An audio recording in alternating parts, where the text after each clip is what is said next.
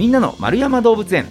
この番組は1951年の子どもの日に開園し多くの人に愛され続けている札幌市丸山動物園のポッドキャスト番組です。飼育員さんのお話を聞いてあなたも動物博士になっちゃいましょう。ということで今月の知ってるようで知らない丸山動物園の話。さあ、まあ、いつもね、えー丸山動物園の裏側のお話をいろいろと伺っておりますけれども今日ご登場いただくのが動物専門医の石井亮太郎さんです。石井さんこんにちは。こんにちは。よろしくお願いします。よろしくお願いします。さあねこれまでいろんな方にねお話伺ってきましたけれども石井さん何やら最若手でいらっしゃるとはい。聞いておりますけれども、はい。ちなみにおいくつなんですか？えっと今年24歳になりました。24歳お若い、はい。えっと丸山動物園に入られたのがいつ頃なんですか？えっと4年今年4年目なのほで、まあ二十歳でん。あの札幌市の方に採用させていただきました。はいはいはい、はい。えもともとこういった動物に関わるお仕事をしたいなってずっと思ってたんですか？そうですね。幼い頃からまあ生き物が身近な環境で育ってきましほてう、まあ将来仕事をに就く時も、まあ、動物に関係する仕事に就きたいなと思いまして、まあ、高校卒業してからうん。動物の専門学校に通ってそのまま卒業してこちらの札幌市にあのやってまいりました。へええもともとはご出身は違うところなんですか？出身は千葉県になります。へえはい。すごい。えでも動物のお仕事をしたいっていう中で、はい。こう札幌にやってきたと。はいそうです。えもともとその動物が近くにいるようなこうなんだろう生まれ育ちだったっておっしゃってましたけど、それなんかあれなんですか？ご実家の家業がそういった感じとかなんですか？はい実は千葉県の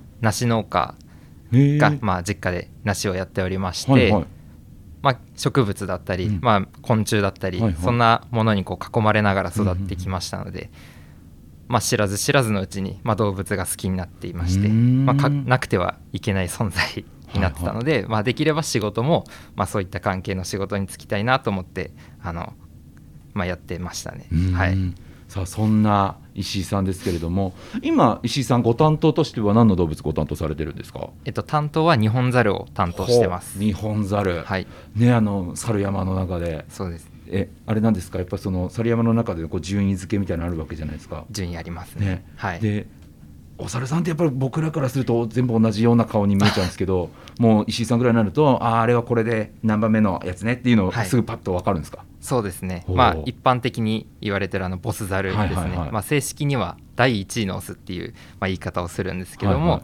まあそういう、まあ、第1位のオスをはじめとして、まあ、順位が決まってます、ん。でもちろんこう一頭一頭ですね名前がはい。ついておりますして、まあ、担当者、まあ、僕はそうですけど背中を見ても誰か分かりますし、すごい。まあ、声を聞いても、うん。まあ、分かる答えは分かるえー。えどうやって覚えるんですか？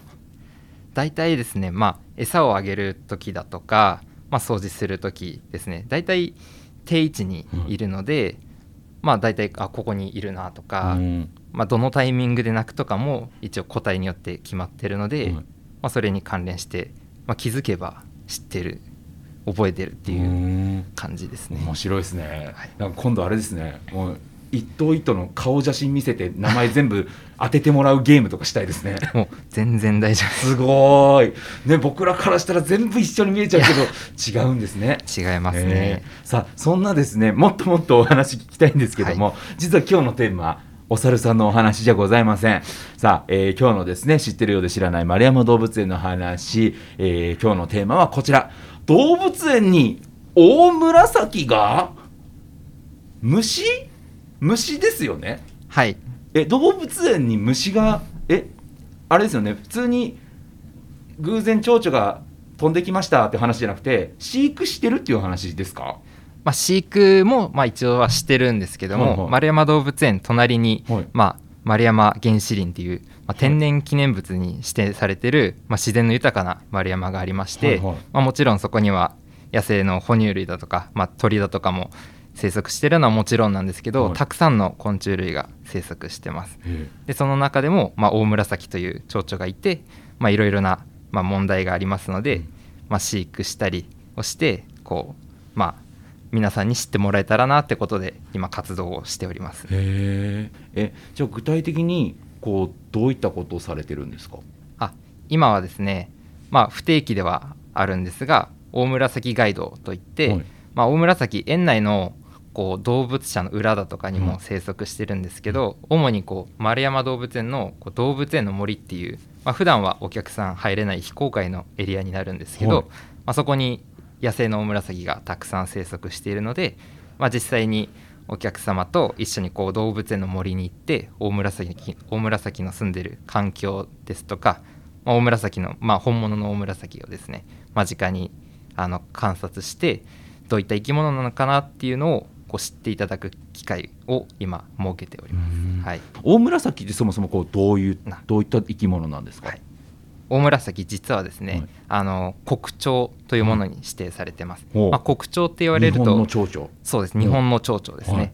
まあ、国鳥になった理由もですね実は日本全国、まあ、全国というか沖縄をの除くこう日本各地に生息していまして、まあ、身近な動物であるっていうのと、まあ、その見た目が非常に美しいんですね。あの青く紫に光っていて、まあ、英語でも great purple emperor って呼ばれたりするぐらいかっこいいですね。まあ、美しさがあの美しさを兼ね備えた昆虫なんですけど、はい大紫ですね。あのタテハチョウっていう縦波長タテハチョウ科っていう蝶々のグループになるんですね、はい。まあ、皆さんよく知ってるのだとモンシロチョウとか、はいはい。まあ、アゲハチョウとかうんうん。いると思うんですけど、はい。まあ、アゲハチョウの仲間は、まあ、アゲハチョウ科っていうあのアゲハ蝶々の仲間で、はい。まあ、モンシロチョウですとかはあのシロチョウ科っていう仲間になります、はい。でオオムラサキはその中でもタテハチョウ科っていうはい。蝶々になります、縦波長の特徴って何ですか？縦波長ってどうどういう蝶々なんですか？タテハチョウですね。タテハチョウはあの実はあの皆さんよく知らないことが多いと思うんですけど、はい。昆虫の特徴といえばどんな特徴が昆虫の特徴？ありますか？昆虫といえば。特徴？えなんだろう触覚触覚触覚があって、はいはい。あとはなんか羽があって。羽があって、うん、頭胸腹に分かれてるとか、理科で習った、はい。はいはいはい。あとはまああとなんか足が6本はいはいはい。あると思うんですけど、まあ、タテハチョウ科の仲間はですね実は足が4本しかないんですね。え？まあ、オオムラサキをはじめとしてうん。他のタテハチョウ仲間ですね、あの足が、まあ、パッと見4本に見える、えー。えじゃあモンシロチョウとかアゲハチョウは4本じゃないんちゃんと6本あります。えすげえ。はい、飛んでると絶対気づかないですけど。そうなんですね。絶対に見えないんですけど、はい。まあオオムラサキ、まあ、他のタテハチョウの仲間はですねこう実際歩くのに使われる足は4本しかなくてですね、まあ、前足が実は退化していて、はい。あのお短くこう折りたたまれてるんですね。ん。まあ、これは歩くのには使われないんですけど、はいはい。まあ、感覚網って言って、はい。味を知るあの器官になってます。へでオオムラサキが食べるこう餌ですね。まあ樹液を吸うんですけど、はいその樹液だったり、まあ、あと獣の糞とかあとは産卵する木のこう味を確かめてあこここれなら食べれるなとかここに産もうかなっていうそういった器官にあの進化というか退化というかしてますね。まあ、実はそういったオオムラサキが、まあ、近年ですねあの数を減らしている、うん。まあ、準絶滅危惧種っていうのに指定されていまして、えまあ、そういったオオムラサキが住める自然が今どんどん減ってきてるので、うん。まあ、守っていきたいなっていうところですね。えー丸山動物園としてはそういったまあガイドとかをして知ってもらいつつあと何かあれですかそのこうふ増やしていくという、ね、言い方が合ってるかわからないですけど、守っていくために何かしてることってあるんですか？まあ、これあのオオムラサキの保全活動の,、はいあのお話になるんですけど、まあ、先にあのオオムラサキの生態からお話しした方がちょっと分かりやすいと思うんですけど、はいはい。オオムラサキですね、まあ、年1回あの成虫になる昆虫ですね。はい。で実は、まあ、皆さんあんまり知らないと思うんですけど、うん。冬どうしてるかご存知ですか？冬？蝶々の冬の状態ですね。冬？まあ、もちろん死んでしまったらうん。次の年はいはいはい。出てこれないので、まあ、いろんな形態、まあ、幼虫だったりさなぎだったりでこういろんな形で冬を越してるんですが、まあ、実はオオムラサキですね幼虫の状態で冬を越します。はい。で餌がですねオオムラサキの餌となる木がエノキっていう木になるんですがえあのきキノコのえのきそそれもエノキなんですけど一応エノキっていう木があ木があるんですね。ね。はいはいはい。まあ、そのエゾエノキを食べるんですけど、まあ、このエゾエノキ冬あの葉っぱ落ちますよね、はい。そうすると幼虫が食べる餌がなくなってしまいますね。で厳しい冬を乗り越えるためにですねあのオオムラサキの幼虫は落ち葉が落ちる時期になるとこのえのきの下に降りてですね、はい。落ち葉の裏にあの身を潜めます、うんうん。そして雪の下に行ってこう冬を待つっていう習性があるんですけども丸山動物園周辺の、まあ、オオムラサキの生息している環境の特徴でですねあの杉が多いんですねはい。実は。でオオムラサキの幼虫はですね広葉樹って言って、まあ、あの大体春ニレ北海道でいうと春ニレとか水ならとかこれ秋にあの冬になると葉っぱが落ちるうん。その木のはい。葉の葉の裏にいるんですけど、はい。杉が多いとどうなるかというとですねそのオオムラサキが冬越すための、まあ、身を隠す落ち葉がですね、あの少なくてですねいいところをこうオオムラサキ同士でいい場所をこう奪い取ってしまって、うんまあ、ちゃんと冬を越せなくなってしまうってはいはいはいいう状況が今あるんですね。そっかじゃあそのえのきじゃなく杉が多いせいで、はいじゃあもう場所取りになっちゃう場所取り取り合いになっちゃってるですね、はいはい。まあ、杉が一概に悪いっていうわけではないんですけど、まあ、そういったこともありまして、まあ、その冬幼虫たちが冬を越す環境を整備してあげることで、まあ、来年あのオオムラサキの幼虫があの死なずにうん。数多くこう生き残ってくれるようなあの手助けといいますか、はい。まあ、環境を整備しようっていうことも今やっております。えじゃあそのえのきエゾえのきをはいこう増やす活動ってことですか、そうですね、まあ、もちろんこうオオムラサキが食べる木が増えていけば、まあ、オオムラサキも増えるんですが、まあ、実はオオムラサキこのえのきがあればあの生息域を広げられるっていうわけではなくてですねオオムラサキいくつかこう生息するのに条件があります。でちょっと先ほどお話ししたんですけどまあオオムラサキの成虫はですね樹液を吸うんですね。まあ他の一般的な蝶々はこう花の蜜とか、まあ、そういったものを吸うんですけど、うんうんうん。まあ成虫は樹液だとかを吸うので、まあ、もちろんこう樹液が出る木が必要になってきます。